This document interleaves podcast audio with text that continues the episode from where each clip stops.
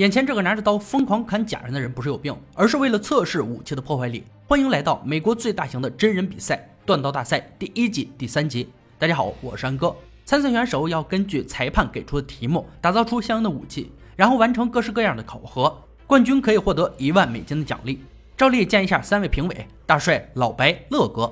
接下来本集选手登场：詹姆斯、波特、柳林、伊凡。三人站在铁砧上，摆着高碳钢做成的火车弹簧，便是本集锻造的武器原料。他们要做出能代表自己风格的标志性武器。刀长十二到十六英寸，不包括握柄。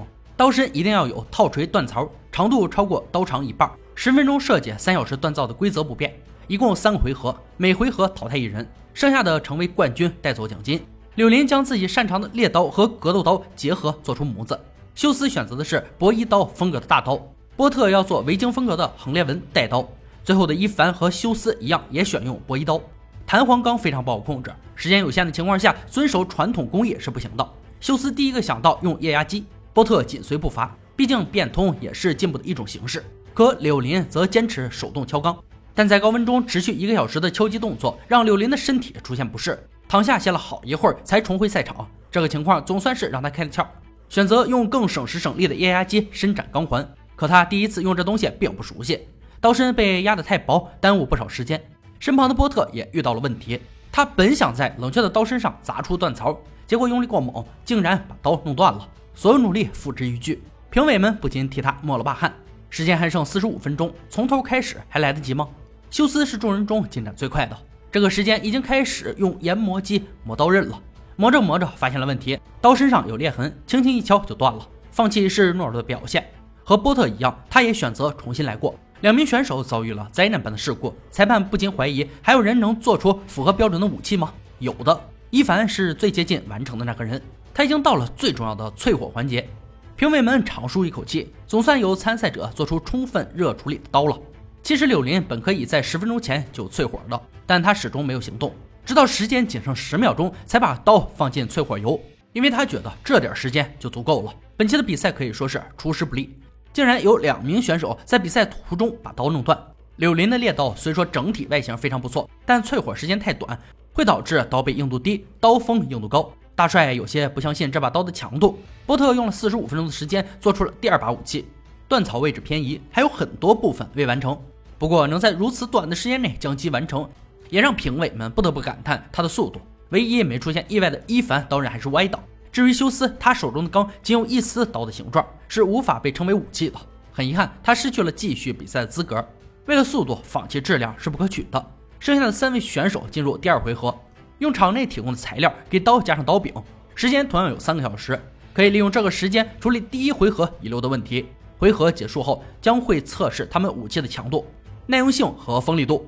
波特选好材料后，并没有第一时间做刀柄，而是选择对刀身的问题进行完善。这一做法让评委们大加赞许，伊凡同样如此。他对曹钢很不满意，要做到适合的长度，再尽可能的打磨好。第一个开始做刀柄的是柳林，在将刀尖儿加工好后，他决定弄个简单但具有功能性的刀柄。第一回合出现的变故让柳林不再相信器械，可传统的方式很耽误时间，评委们不看好这个选择。一小时后，波特完成刀身打磨，他要用铜块和洞穴木来做刀柄。如果不出差错，剩下的时间足够他完成任务。flag 一立，果然出事，压电板在下一秒断成两半。好在不是什么大问题，可以补救。其实对于现代工匠来说，能看到有人纯手工打造武器也是一种享受。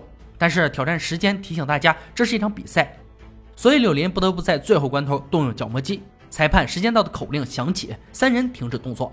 第二轮的测试开始，先由大帅用切椰子的方法来测试武器强度和耐用性。伊凡的博弈刀率先登场，第一刀没有砍断椰子，第二刀断了，是刀断了，测试被迫终止。下一个是柳林的战斗猎刀，三刀下去砍破两个椰子，但由于淬火时间不足，刀变弯了。最后出场的是波特的横裂纹带刀，三刀砍开一个椰子，刀身没有变形。接下来到乐哥测试锋利度，柳林的猎刀表现不错，变弯并没有让锋利度下降，波特的刀更是毫无意外，像热刀切牛油一样顺畅。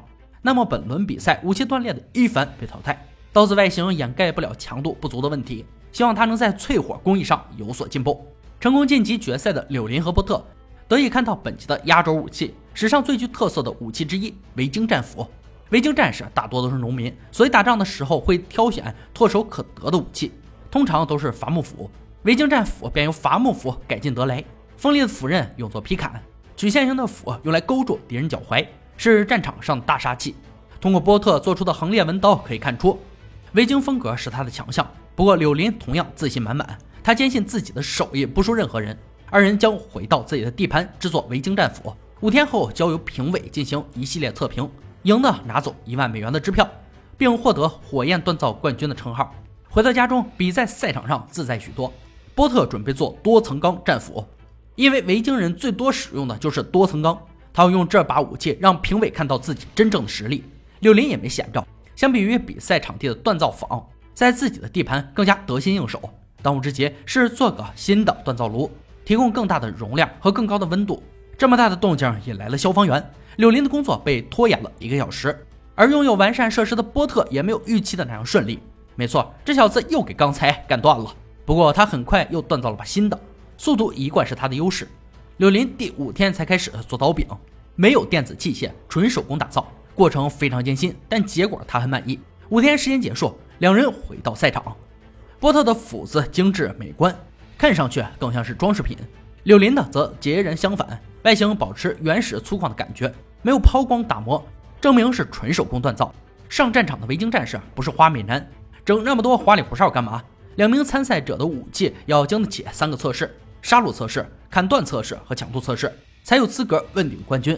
波特的斧子先上，几板斧下去，刀锋保持完整，砍断了三排骨头，具有杀伤力，测试通过。接着由老白在硬化处理过的橡木板上砍五下，没用得了五下，木板就碎了。砍切测试通过，不过圆手柄会在手上转动是个问题。下面是柳林的斧头，同样砍了三排骨头，杀戮测试通过。紧跟着，老白用了三下便砍断橡木，相比于波特的斧头，抓握上更舒服。最后一测试是强度测试，斧头放在特别设计的冲击设备上，设置了最大力度的机械臂，砍向盾牌三次。波特的斧头先来，三次过后，刀锋没有明显破损，刀柄套得很牢固，盾牌有轻微刀痕。相比之下，柳林的斧子就要暴力得多，三次劈砍直接劈开了盾牌，刀锋完好，手柄牢固，孰强孰弱一目了然。大帅非常喜欢柳林的作品外观，但也有问题存在。刀刃稍微偏离中心，刀锋稍微偏离手柄，细节有待加强。波特的设计胜在外观，斧头轮廓漂亮，和手柄契合度很好，但手柄很滑，发力时更是滑动的厉害。相比较，还是柳林更胜一筹。柳林夺得本集的火焰锻造冠军头衔，他将带走一万美元的奖励，为自己添置更多的锻造设备。以上就是锻造大赛第一季第三节的内容。本集第三回合的武器是非常有名的维京战斧，在诸多影视及游戏作品中都有出现，是维京人常用的武器，在维京人流传甚广的，要比刀剑武器普及许多。因为制作刀剑的成本过高，且用处单一，一般仅限于战斗中使用，日常中极少能用到刀剑。而战斧不光可以用于战斗，还可以用来造船、伐木等。维京战斧又分长斧和短斧，长斧多用于劈砍。比如电影《魔戒》中矮人族所用的武器，短斧则更多用于投掷。典型例子如游戏《英雄联盟》中狂战士奥拉夫。别管扔得准扔不准，主要是威慑力十足。扯了这么多，又回到说再见的时候了。下期将会有东亚著名狩猎武器登场，大家一样可以留言猜测。好了，今天解说就到这里吧，我们下期再见。